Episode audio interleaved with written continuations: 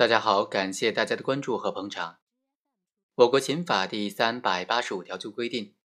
国家工作人员利用职务上的便利索取他人财物，或者非法收受他人财物，为他人谋取利益，那么就构成受贿罪。如果国家工作人员在经济往来过程当中违反国家的规定，收取各种名义的回扣手续费，归个人所有，那么也以受贿罪论处。在司法实践当中，我们曾经遇到过这种情况：双方呢约定说，在你退休之后我就给你钱，或者你急需要用的时候我就给你钱。但是现在你先帮我解决某种问题，先提供帮助。像这种承诺先帮助后给钱，在退休的时候给钱，或者在日后紧急需要用钱的时候给钱，在案发的时候呢还没有退休，也还没有拿到这笔钱。那么这一单受贿罪呢，成不成立？这一单数额应不应当计入受贿罪的犯罪数额当中呢？我们通过四川省高院的这个案例来分析一下这种情况该怎么定性的问题。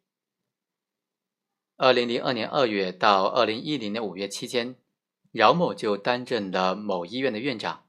他利用职务上的便利，为药品设备供应商和建筑商谋取利益。先后非法收受他人的贿赂款项共计四百零三万元，其中有一百六十万元是设备供应商向姚某承诺，等到他不再担任国家公职人员之后，或者在姚某紧急需要用钱的时候再给。那么案发之后，对于这一百六十万元该怎么定性、怎么算，成为争议的焦点。这笔钱究竟算不算受贿的犯罪数额呢？一审法院就认为。饶某在担任院长期间，作为国家工作人员，利用职务上的便利，收受他人贿赂款四百零三万元，为他人谋取利益，构成受贿罪。其中的一百六十万元是他人向姚某承诺，等到他不担任国家公职人员之后，或者在姚某需要急需用钱的时候再给付，所以这一单属于受贿的未遂，这一单依法可以从轻处罚。一审作出判决之后，被告人就提出上诉。上诉的理由呢，也不是这一百六十万元究竟算不算受贿数额的问题。他提出的上诉理由说是侦查机关取证程序违法，存在刑讯逼供。对于这个问题，法院经过审理就认为，检察院取证合法，内容客观真实，而且通过审讯的视频能够证明姚某的供述是在自然状态之下进行的。他的供述是流畅清晰的，侦查人员并没有对他进行刑讯逼供、肉供或者超出十二个小时连续讯问的情形，所以呢，对于上诉人的这个上诉理由啊是不予采信的。但是二审法院就发现了一个问题：这一百六十万元约定说等待姚某不再担任国家公职人员的时候，或者急需用钱的时候再给，这一单算不算是受贿的数额呢？二审法院就认为，行贿人卢某某和姚某虽然事先是有约定的，饶某也利用了职务便利为卢某谋取的利益，但是姚某并没有实际的收受或者控制就已经案发了，而且在案证据也证实这笔款项仅属于卢某某对姚某的承诺，并没有以任何形式单独的存放。